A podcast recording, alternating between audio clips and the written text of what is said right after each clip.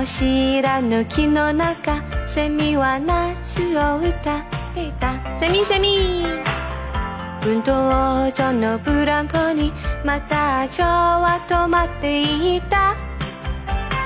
先生の白ずみはまたガシャガシャと書いていた。ガシャガシャガシャガシャ。放課を待って下校を待って遊びを待っていた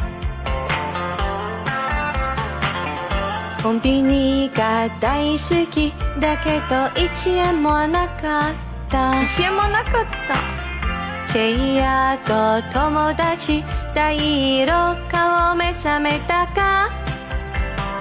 隣のあの子はいつここを通り過ぎる。おやつを食べてマカを見て初恋をした。いいつも寝る前こそ宿題を心配した。明日はどうしよう。いつも試験の後こそ真剣に勉強しようとした。時は金なりと先生は教えてくれた。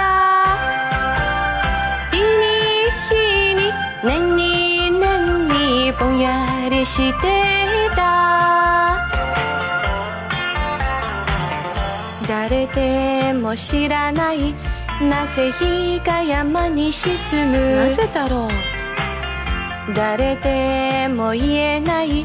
山に神様がいるか？いくつの日々はずっと空にぼーっとしていた？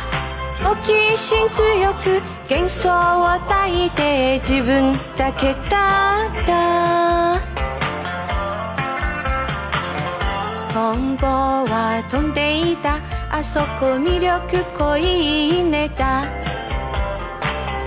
クレヨンと万華鏡。空の虹をかけなかった。いつ先輩のように大人らしい顔をするか。